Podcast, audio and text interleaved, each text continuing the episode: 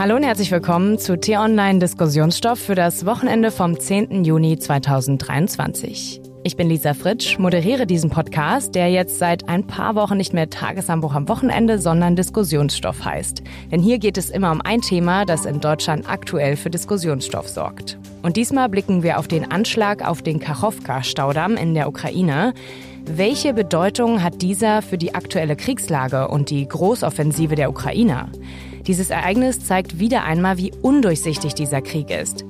Gibt es dennoch gerade Chancen, Putins Regime von innen heraus zu stürzen? Und den Wochenend-Podcast haben wir vom Tagesanbruch-Podcast unter der Woche getrennt, weil das ja schon zwei unterschiedliche Formate sind.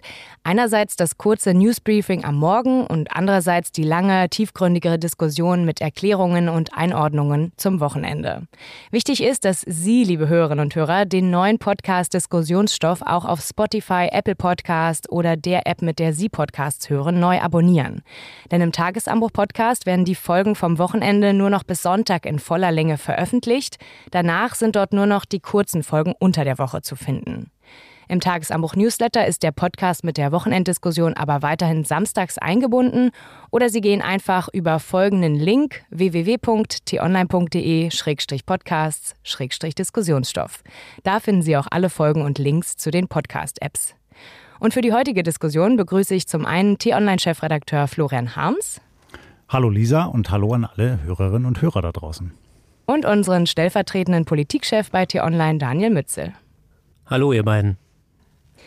Die Explosion am Staudamm Nova Kachowka im Südosten der Ukraine am Dienstagmorgen haben die Lage im Ukraine-Konflikt diese Woche nochmal eskalieren lassen. Beide Seiten weisen sich gegenseitig die Schuld zu. Bundeskanzler Scholz sieht klare Indizien dafür, dass die Russen für die Sprengung verantwortlich sein können und erkennt darin ein klares Muster Putins. Das gehört zu einer Kriegsführung, die immer auch zivile Ziele, Städte, Dörfer angegriffen hat, was mit einer militärischen Kriegsführung ja erstmal gar nicht äh, verbunden wäre. Und deshalb ist das etwas, das eine neue Dimension hat, aber zu dem der Art und Weise passt, wie Putin diesen Krieg führt. Ja, was würdet ihr beide sagen? Welche Bedeutung hat die Sprengung des Staudamms für die aktuelle Kriegslage und welche Auswirkungen auf die große Offensive der Ukrainer? Welche Auswirkungen der Dammbruch oder die Dammsprengung, so genau weiß man das ja nicht, ähm, auf die ukrainische Offensive hat, das kann man nicht genau sagen. Es gibt Einschätzungen. Zelensky selbst hat sich ja dazu geäußert. Er hat selber gesagt, er kann nicht über die Offensive reden. Natürlich beschäftigt ihn das jetzt oder die Regierung, die Behörden sind jetzt natürlich damit beschäftigt, aber ob das jetzt wirklich die Offensive verlangsamt hat oder erschwert hat, das, das lässt sich nicht wirklich sagen. Militärexperten sagen ja zum Beispiel, so einen großen Unterschied macht, so schlimm diese Katastrophe ist, so einen Unterschied, einen militärischen Unterschied macht das jetzt eben nicht, weil dieser Frontabschnitt bei Cherson, da ist ein sehr breiter Fluss und Flussüberquerungen gelten sowieso als eine der schwierigsten Manöver ähm, in einem Krieg. Und die Ukrainer haben tatsächlich auch in den letzten Monaten da eigentlich kaum was gemacht. Da waren Artillerieduelle, die da stattgefunden haben. Man hat sich also gegenseitig beschossen über diesen Fluss. Es gab mal eine Spezialoperation mit so einem Patrouillenboot, wo sie es wirklich über den Fluss geschafft haben von Cherson aus. Wurden dann auch beschossen. Was sie da genau gemacht haben, das weiß man nicht. Aber mehr war auch nicht. Militärexperten sagen, durchaus ist das eine Front, wo man hätte Entlastungsangriffe machen können, also Sabotageakte, Störangriffe. Die Russen einfach da so ein bisschen ja, gebunden und einfach sozusagen angedroht, wir könnten und dadurch die Russen dazu zwingen, dass sie wenigstens ein paar Truppen da lassen, aber mehr auch nicht. Aber jetzt ist, sind diese, zumindest diese Entlastungsangriffe wohl nicht mehr möglich, da jetzt beide Seiten des Dnipro-Flusses überschwemmt sind und ja teilweise auch ähm, russische Stellungen am Südufer mit überflutet wurden. Also wie viel Gerät die dabei verloren haben, das weiß man nicht. Es gibt auf jeden Fall Aufnahmen von Russen, die auf geklauten Boden da versuchen, sich auf den äh, Fluten zu retten. Ja, und äh, ergänzend sollte man wirklich nochmal betonen, dass das eine riesengroße Katastrophe ist. Dieser Krieg ist bestialisch und er richtet jeden Tag großes Leid an. Und Trotzdem ist das, was wir da jetzt gesehen haben, also die Folgen dieses zerstörten Damms, ist nochmal eine neue Qualität. Zelensky selber hat ja auch gesagt, das sei die größte Umweltkatastrophe, die dieser Krieg bisher ausgelöst hat. Und es betrifft eben Tausende von Menschen, die bisher vielleicht noch nicht so stark betroffen waren von diesem fürchterlichen Krieg. Und das ist auch wichtig, dass wir das würdigen. Und da, denke ich, muss man auch dem Bundeskanzler, wie gerade gehört, recht geben. Das passt eben in das Bild der verbrannten Erde. Also eines Krieges, den Putin ausgelöst hat, den er durch seine Kommandeure und Soldaten führen lässt, der keinerlei Rücksicht nimmt. Nicht auf die Natur, nicht auf Zivilisten, nicht auf Infrastruktur, sondern in dem es einfach da nur darum geht, irgendwie dem Gegner zu schaden und ihm im Zweifelsfall auch noch alles zu nehmen, was ihm das Leben oder Überleben in einem Raum ermöglicht. Ich sage nochmal dazu, wir wissen noch nicht, was genau passiert ist, wer das war, aber es passt eben in ein Bild.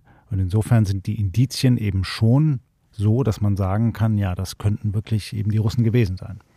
Es passt auch dazu, das hatte Zelensky auch nochmal gesagt, ähm, er hat auf Berichte aus dem vergangenen Dezember verwiesen, wo es eben Hinweise gegeben hat, dass die russische Armee systematisch diesen Damm vermint.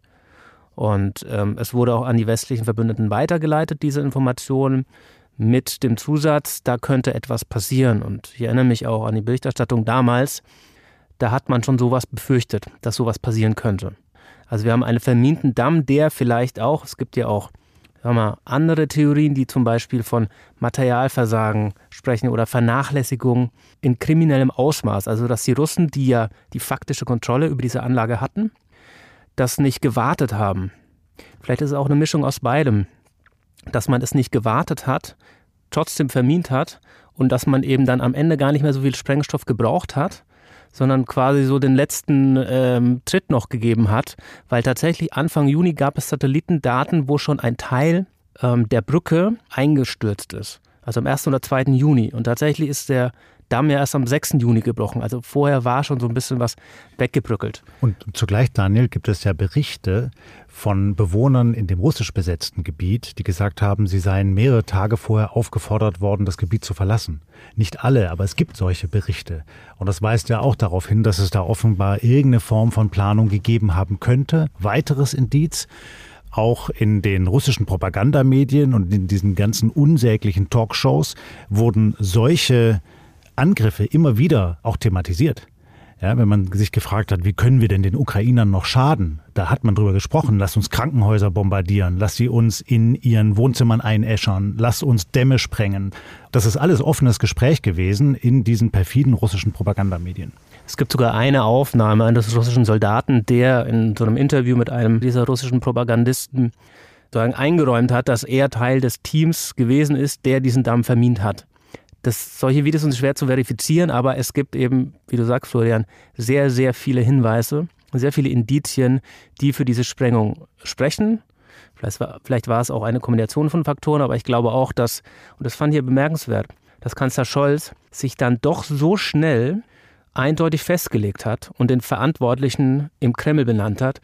Genauso auch Verteidigungsminister Boris Pistorius, der das ein Kriegsverbrechen genannt hat und auch die Schuldigen im Kreml gesucht hat. Insofern, ich gehe davon aus, dass die entsprechend auch informiert wurden durch ihre Dienste und entsprechende Hinweise auch vorlagen. Ja, das mit Scholz das ist mir auch aufgefallen, dass er sich da so schnell und so klar geäußert hat. Das ist ja sonst manchmal nicht so seine Taktik. Aber andererseits kann man das natürlich auch genau anders bewerten. Wenn man jetzt sich zum Beispiel Aussagen von Gregor Gysi generell auf das ähm, Kriegsgeschehen anschaut, spricht er ja immer für die Deeskalation. Man könnte natürlich auch sagen, das ist genau weitere Eskalation, wenn Scholz sich jetzt genau nochmal gegen Russland und Putin äußert. Aber trotzdem hast du ja zum Beispiel gesagt, auch Daniel, dass auch die südliche Seite des Dnipro-Flusses, äh, die russische Seite, wo die russischen Soldaten eben ähm, stationiert sind, überflutet wurde. Also es ist auch ein Schaden für die russische Seite. Was wären denn noch mögliche Indizien dafür, dass es eben doch die Ukrainer waren, die diese Sprengung veranlasst haben? Also, da müsste ich jetzt sozusagen mit der Pinzette suchen ähm, oder mit der Lupe, je nachdem, wo man sucht. Es gab einen Bericht in der Washington Post zum Beispiel vom Dezember, glaube ich, wo ein ukrainischer Kommandeur befragt wurde zu verschiedenen Dingen, unter anderem auch zu dem Damm. Kowalczuk hieß der, wenn ich mich recht entsinne. Und der hatte gesagt, Ja, wir haben tatsächlich auch, also wir sehen die Problematik, dass die Russen diesen Damm kontrollieren. Wir sehen eine Gefahr, dass sie das irgendwann gezielt einsetzen. Ähm, vielleicht könnte man schon vorher versuchen, das so zu manipulieren oder zu bearbeiten, dass vielleicht die russische Kontrolle oder diese Kontrollhäuschen oder zumindest die ersten Stellungen getroffen werden oder außer Gefecht gesetzt werden, ohne dass die umliegenden Dörfer überflutet werden. Und deswegen, so hat er gesagt, dieser ukrainische Kommandeur, hat man einen Testschuss mit einem HIMARS-Raketenwerfer, also man hat eine Rakete auf die Brücke des Damms geschickt, um zu sehen, was dann passiert. Ich kann das nicht einschätzen, ich kann es nicht verifizieren, ich kann es nicht dementieren. Aber wenn du mich jetzt konkret nach Indizien, die für etwas anderes sprechen, dann ist das Einzige, was ich dazu sagen kann. Aber man muss auch mal überlegen, selbst wenn man der Ukraine einen absoluten Zynismus unterstellen würde, warum sollten sie das tun? Also die wenigen militärischen Effekte, die wahrscheinlich, soweit wir von hier aus beurteilen können, daraus erwachsen, sind ja eher negative Effekte für das ukrainische Militär. Ich habe es vorhin schon gesagt, die können keine störenden Angriffe über diesen Fluss mehr machen. Die können da nicht mehr die Russen stören und dann ja, woanders hier antäuschen und woanders zuschlagen. Das fällt ja jetzt weg. Zudem, die Russen hatten nicht vor, ihrerseits ein Angriffsmanöver auf Cherson zu machen. Also selbst so ein Motiv, dass die Ukraine einen russischen Angriff dort verhindern möchte, das ist ja auch nicht der Fall gewesen. Also selbst mit dem übelsten Zynismus, wer an die Sache mit sowas rangeht und Kiew gar nicht glaubt, der hat einfach kein, kein, kein Motiv, kein Argument in der Hand, warum die ihre eigenen Bevölkerung so malträtieren und überfluten würden. Hm. Ja, am Ende muss man sich eben selbst ein Bild ähm, machen, aber ich denke auf jeden Fall, dass wir viel erklärt haben, dass die Indizien für die russische Verantwortung doch etwas äh, mehr wiegen. Deutlich mehr. Deutlich mehr wiegen. Ähm, du hast jetzt zwar gesagt, dass es für die ukrainische Offensive man noch nicht genau sehen kann, welche Auswirkungen es gibt. Ich habe aber zum Beispiel gelesen, dass genau dieses Gebiet des Staudamms auch das Gebiet ist, wo die Ukrainer eben ihre Offensive starten wollen. Gibt es da dann schon neue Informationen, wie da, ob jetzt überhaupt die Offensive gestartet wurde oder wie da jetzt ähm, weiter vorgegangen werden kann? Also die Vermutung war, wo diese Offensive hätte starten sollen, das war ein Stück weiter oben. Also der Damm, da wo der jetzt zerstört, da wo der Damm war und da wo das Wasser runterfließt, da sagen die Gebiete westlich des Dammes sind betroffen, weil das Wasser ja Richtung Schwarzes Meer fließt, Richtung Mykolaiv und alles, was flussaufwärts ist, dann kommt man dann irgendwann nach Saporischia. Da sollte die Offensive beginnen, also südlich von Saporischia. Und da scheint sie jetzt auch zu beginnen. Es gibt seit Montag erste Berichte darüber, dass ähm, die Ukraine Testangriffe ausführt, also guckt, wo sind die Schwachstellen in den russischen Linien. Es gibt Berichte über US-Beamte, die davon ausgehen, dass Montag das Startdatum war. Es gibt jetzt gerade, ähm, am Donnerstag gab es Berichte über einen Panzerangriff, einen ukrainischen Panzerangriff südlich von Saporischia, also ein Angriff mit mehreren Kampfpanzern, mit mehreren gepanzerten Truppentransportern. Auch sollen dabei schon erstmals deutsche Leopard 2 Kampfpanzer zum Einsatz gekommen sein.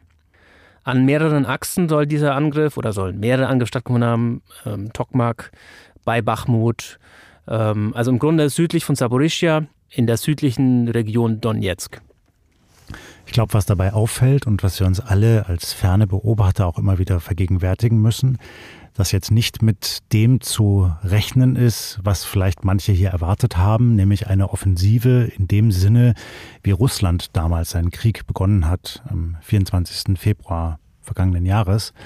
Also dass auf einmal gepanzerte Fahrzeuge und Kampfjets ein Land erobern sondern das, was die Ukrainer hier offenkundig erstmal versuchen, ist, wie Daniel es gerade geschildert hat, so Nadelstiche zu setzen, kleine Vorstöße zu unternehmen, zu gucken, wo sind die Schwachstellen in russischen Linien, vielleicht auch an der einen oder anderen Stelle eine Sabotageaktion gegen die Truppen Putins zu unternehmen und dann zu gucken, wo können wir schnell vorstoßen. Und äh, wenn man das eben sieht, dann wird einem auch klar, dass dieser Krieg natürlich bei uns ein bestimmtes Bild hervorgerufen hat, das vielleicht in Teilen mit der Realität gar nicht so übereinstimmt. Und dass wir, obwohl das so gut dokumentiert ist, obwohl jeder Soldat ein Smartphone hat und die äh, Videos und Bilder in den sozialen Medien verbreitet, obwohl wir es täglich in den Nachrichten sehen, obwohl wir drüber schreiben, lesen bei T-Online, trotzdem die Realität vor Ort noch viel facettenreicher ist als das, was wir hier wahrnehmen können. Und ich glaube, das ist eine gute Haltung für die kommenden Monate, dass man eben auch vorsichtig sein muss in den Einschätzungen. Ich habe gerade auch im Tagesanbruch mal drüber geschrieben, es ist ja wünschenswert, dass Putin diesen Krieg verliert, dass er sich zurückziehen muss, dass dieses brutale Morden ein Ende hat, dass die Ukraine wieder hergestellt werden kann in ihren natürlichen Grenzen. Selbstverständlich ist das nicht. Und die Geschichte der Kriege, auch in den vergangenen Jahrzehnten, zeigt eben, dass man sich tunlichst davor hüten sollte, zu schnell davon auszugehen, dass die Dinge einen ganz bestimmten Gang nehmen und dass eben die Ukraine ja dann schon irgendwie erfolgreich sein wird. Das ist noch keine Sicherheit. Das ist keine Sicherheit und es gibt jetzt auch schon die ersten Stimmen, die diesen Angriff kommentieren. Auf russischen Kanälen, auf Telegram, auf Kanälen von russischen Kriegsbloggern sieht man Videos, sieht man Fotos von rauchenden Panzern, also von getroffenen ukrainischen Panzern. Das sind schon Schlussfolgerungen da. Der erste Angriff der Ukrainer der ist gescheitert. Ähm, es wurden auch Fake-Fotos oder mutmaßliche Fake-Fotos von zerstörten und rauchenden deutschen Leopard oder von Deutschland gelieferten Leopard 2 Panzern ähm, verbreitet. Also der Durchstoß ist das noch nicht und selbst wenn diese Aufnahmen stimmen, dann ist das ein Angriff, der gescheitert ist und wahrscheinlich werden wir noch viele gescheiterte Angriffe in so einem, ich sage mal, kleineren Maßstab, mehrere gepanzerte Fahrzeuge, mehrere Kampfpanzer, Dutzende Soldaten erleben, bevor wirklich, falls es überhaupt passieren sollte, ein wirklicher Durchstoß an einem Frontabschnitt gelingt, wo die Ukrainer dann wirklich in einer großen Masse an Menschen, an, an Soldaten und an Material, wo sie auch die Flanken sichern können, durch die russischen Linien ins Hinterland kommen und dann, das ist natürlich das Idealszenario, Panik auslösen bei den russischen Soldaten, damit die ihre Stellungen wie im letzten Jahr bei der Offensive in Kharkiv verlassen und also nicht um jeden Meter, um jeden Quadratmeter gekämpft werden muss, wie wir es ja in den letzten Monaten in Bachmut erlebt haben. Es war ja eine grausame, brutale Schlacht. Hm. Also ihr mahnt auf jeden Fall zu Geduld. Ähm, ist natürlich auch mal eine schwierige Angelegenheit, weil wir irgendwie alle schon sehr lange geduldig sind. Ähm, nicht nur wir hier in Deutschland, sondern natürlich auch die ukrainische Bevölkerung und ich denke auch einige der russischen Bevölkerung. Wir sehen aber natürlich auch durch eure ähm, Einschätzungen hier gerade, Florian, du meintest facettenreich, man kann das auch undurchsichtig ähm, bezeichnen es sind halt nicht nur die Ukraine und die Russen, sondern es gibt noch so viele andere kleine Gruppen. Man hat das zum Beispiel an einer anderen Nachricht in dieser Woche gesehen. Eine kremlfeindliche Gruppe hat nach eigenen Angaben das Dorf Novaya Tavolchanka in der russischen Region Belgorod unter Kontrolle genommen. Dieses Dorf liegt genau an der ukrainisch-russischen Grenze nördlich von Kharkiv, die Region auch, die du gerade angesprochen hast, Daniel. Und der Gouverneur von Belgorod räumte selbst indirekt ein, nicht mehr Herr der Lage zu sein, weil der Ort tagelang beschossen wurde. Und diese Gruppe, die dafür die Verantwortung übernommen hat, ist das russische Freiwilligenkorps, RDK. Und es gibt ja auch noch andere. Es gibt die Separatisten im Südosten. Es gibt auch in der Ukraine einzelne radikale Gruppen. Ist das denn zum Beispiel jetzt diese, diese Nachricht ein Zeichen, dass es im Kreml bröckelt, dass die Chance doch besteht, dass Putin von innen heraus gestürzt werden könnte? Also ich glaube das nicht, dass diese Gruppen zumindest der Beleg für, für einen instabilen Machtapparat in Russland sein könnten, weil nach allem, was wir wissen oder was diese Kämpfer des russischen Freiwilligenkorps oder dieser anderen Gruppe, Legion für ein freies Russland, von sich selber sagen, ist, wir sind Teil der ukrainischen Armee. Die sagen, die sind integriert in die ukrainischen Streitkräfte. Ich habe auch neulich mit einem polnischen Journalisten gesprochen, der laut eigener Aussage im Frühjahr bei einem Gründungstreffen im ukrainischen Verteidigungsministerium war, wo das polnische Freiwilligenkorps gegründet wurde. Denn es gibt auch polnische Staatsbürger, die freiwillig für die Ukraine kämpfen. Es gibt natürlich viele ausländische Formationen, die für die Ukraine kämpfen. Die sind gebündelt in diese internationale Legion. Teil der ukrainischen Armee sind die auch. Aber es gibt eben diese Spezialeinheiten auch, die einen besonderen Auftrag bekommen haben. Das sind die Recherchen dieses polnischen Journalisten. Und er war bei diesem Gründungstreffen, wo auch das russische Freiwilligenkorps mit dabei war. Deren Hauptauftrag Sabotage und Aufklärung. Das heißt, sie sind nicht nur dem ukrainischen Verteidigungsministerium unterstellt, sondern die haben auch einen speziellen Auftrag, nämlich die Russen da an der Grenze zu stören, in Belgorod. Und das hat sich ja dann sagen, ja, Monate später, im Februar war das Treffen, glaube ich, im Mai dann eben sagen, entfaltet. Da haben die halt angefangen, russische Grenzposten zu überfallen und gemerkt, die ist ja gar nichts, die ist ja Niemandsland, sind ja gar nicht bewacht. Und ich äh, habe auch aus anderen europäischen mal, Frontstaaten gehört zu Russland, dass auch da die Erkenntnisse der Regierungen sind, ja, auf der anderen Seite der Grenze in Russland, da stehen eigentlich kaum mehr ausgebildete Soldaten. Da sind noch ein paar Rekruten, die aber auch nur die Grundausbildung bekommen haben. Ansonsten ist die Grenze leer.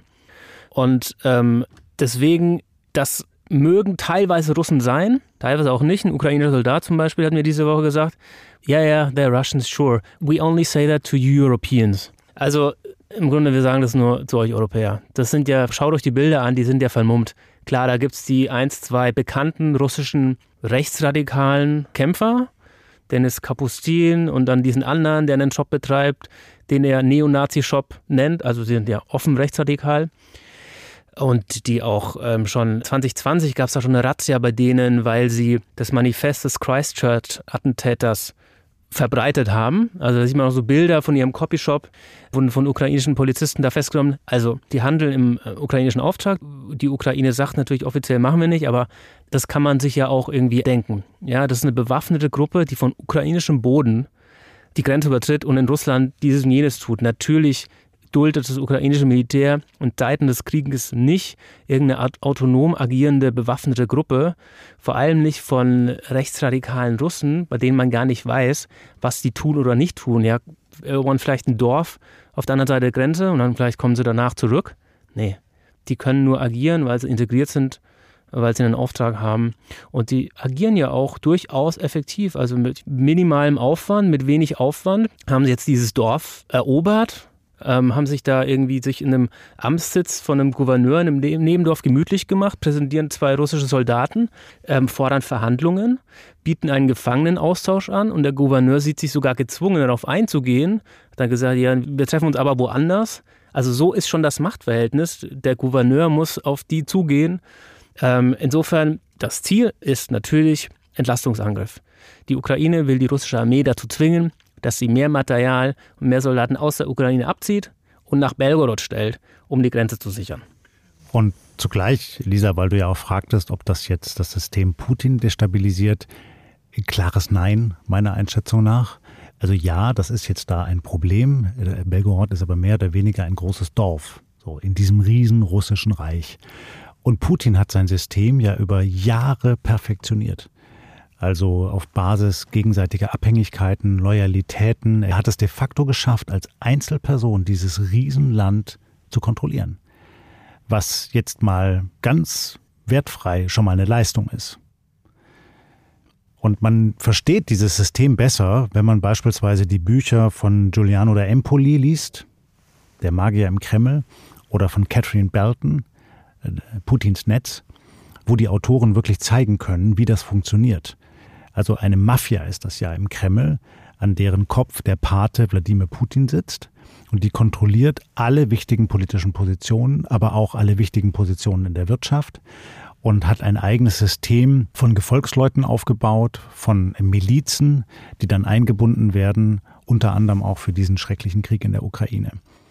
Und dieser Krieg tobt jetzt seit mehr als einem Jahr. Und wir sehen erste Anzeichen, dass es auch Schwierigkeiten für Putin gibt. Also er ist nicht so weit vorangekommen. Er hat seine Kriegsziele bislang nicht erreicht.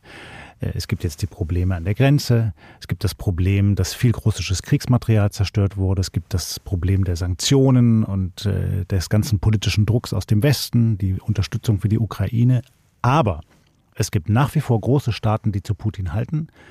China, Indonesien, Brasilien, Südafrika, die unterstützen den weiter. Die Türkei spielt eine undurchsichtige Rolle. Und wenn man das mal historisch vergleicht mit dem russischen Einmarsch nach Afghanistan, das war 1979 und das war ein militärisches Desaster für die Russen. Aber es hat zehn Jahre gedauert, bis die geschlagen abgezogen sind. Zehn Jahre. Und wenn man das mal vergleicht, sieht man eben, was uns vielleicht noch bevorsteht, auch hier in der Ukraine.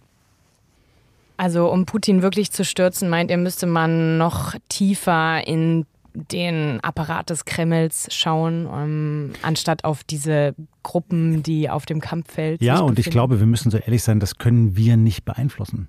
Also wie sollte der Westen das machen? Und es ist ja auch nicht das erklärte Ziel. Das sagen ja auch westliche Staatschefs regelmäßig, wie Joe Biden oder Olaf Scholz. Dass es nicht das Ziel des Westens ist, Putin zu stürzen, sondern ihn dazu zu bewegen, seine Truppen aus der Ukraine zurückzuziehen. Und wir müssen auch mal langfristig denken, was käme denn nach Putin? Ja, wenn man sich diese anderen Knallschagen da anschaut, noch vielleicht was viel Schlimmeres. Und deshalb ist natürlich auch die ganze Diplomatie und auch die Russlandpolitik hier im Westen so schwierig. Wie geht man damit um? Mit einem Regime, das aggressiv ist, das nicht mehr berechenbar ist. Und äh, das man aber auch nicht zerstören kann und will, weil man nicht weiß, was danach passiert. Und ich höre aus den deutschen Geheimdiensten, dass die natürlich noch mit den russischen Diensten reden. Ja, da gibt es noch einen regel regelmäßigen Austausch, also beispielsweise zur Frage, wie viele Geheimdienstler duldet man jeweils, wie viele russische Geheimdienstler werden in Deutschland geduldet, wie viele Deutsche äh, in Moskau. Das heißt, es gibt da noch Kontakte, aber es ist alles fürchterlich volatil geworden, weil eben das Vertrauen zerstört ist. Zu der Frage, ob ähm, was nach Putin kommt, ob es schlimmer wäre. Ich glaube, dass es da auch im westlichen Bündnis durchaus unterschiedliche Ansichten gibt und unterschiedliche Ängste.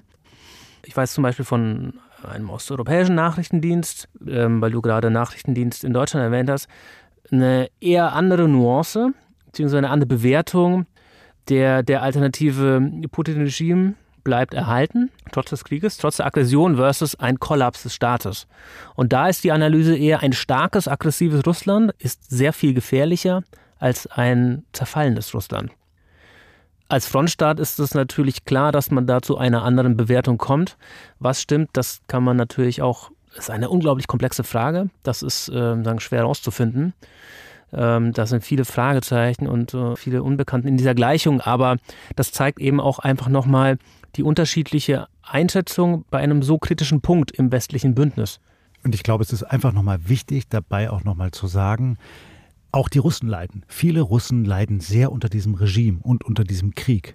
Und deshalb muss es eigentlich allen Vernunftbegabten daran gelegen sein, diesen Krieg zu beenden, aber nicht so zu beenden, wie das jetzt manche um Sarah Wagenknecht und Co. fordern, einfach dem Putin zu geben, was er eben haben will, sondern dass man klar macht, es muss das Recht des Gesetzes herrschen und es müssen Staaten unverletzlich bleiben. Es kann nicht sein, dass ein Staat einen anderen einfach überfällt und vergewaltigt. Das geht nicht. Und da müssen wir zu diesem Punkt kommen. Das ist unglaublich schwer und es ist schmerzvoll. Aber das muss die weitere Linie bleiben. Das muss die weitere Linie bleiben. Das glaube ich auch. Aber ich zweifle manchmal, ob diese gemeinsame Linie wirklich von allen westlichen Verbündeten sagen wir mal, in ähnlichem, mit ähnlichem Engagement ähm, vertreten oder verfolgt wird. Ähm, ich höre zum Beispiel, dass in osteuropäischen Staaten zumindest ein bisschen vermisst wird, in Berlin oder in Paris, dass man eine langfristige Strategie hat. Eine konkrete langfristige Strategie. Also nicht nur ähm, whatever it takes oder as long as it takes, sondern konkrete Projekte, die Materialunterstützung, die Ukraine-Hilfe über 2024 hinaus garantieren. Da hört man, das einzige konkrete langfristige Projekt, das man hat, ist dieser EU-Plan, ähm, eine Million Artilleriegranaten bis 2024 zu beschaffen und der Ukraine zu geben. Ansonsten hat man nur Einzelpakete an Waffen und Unterstützung. Aber das ist halt dann immer eine Durststrecke bis zum nächsten Waffenpaket. Und da ist eben in Osteuropa die Befürchtung, dass es das aus einem bestimmten Grund nicht gibt, weil man eben nach 2024 guckt, man guckt, wenn diese Offensive zu Ende ist, je nachdem, welchen Erfolg oder begrenzten Erfolg oder gar keinen Erfolg sie haben wird, und dass man dann mit Putin sich an einen Tisch setzen wird oder sogar die Ukraine dazu subtil oder gar nicht so subtil dazu drängen wird, sich mit Putin an einen Tisch zu setzen. Auch wenn das, was du gerade gesagt hast, Florian, das Gesetz muss gelten, auch im internationalen Raum, ja, wohl dann doch nicht so ganz äh, mehr als Linie verfolgt werden wird. Ja, es ist so ein bisschen wie eine Salamitaktik. Also natürlich hofft man, dass dieser Krieg schnell zu Ende ist und allerdings wäre dieses Zeichen eben langfristig zu planen, die Ukraine zu unterstützen, natürlich auch nochmal ein ganz anderes Zeichen für Putin. Ne?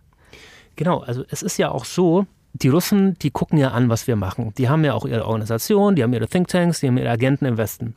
Und ähm, die analysieren Die testen die Temperatur hier, die gucken, was die Stimmung ist und dann reporten die, berichten die zurück in den Kreml und sagen, okay, die westliche Ansicht ist so, die Stimmung, ähm, das läuft darauf hinaus. Und die Schlussfolgerung ist bei denen, dass Putin das Zeitspiel wohl gewinnen wird, weil der Westen, der wird bröckeln, der wird das nicht durchhalten. Der wird es vielleicht jetzt in Sonntagsreden sagen oder auch in emotionalen, leidenschaftlichen Reden, aber man kann die Analyse ja oder die Schlussfolgerung für falsch oder richtig halten.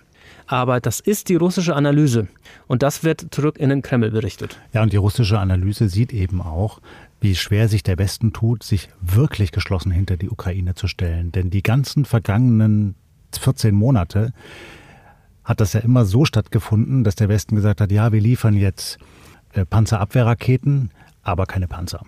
Dann hat man irgendwann Panzer geliefert, dann wurde gesagt, ja, jetzt liefern wir mal den einen oder anderen Panzer, aber keine Kampfpanzer. Dann kam man irgendwann dazu, dass man Kampfpanzer liefert, aber keine Jets. Jetzt reden wir über Jets.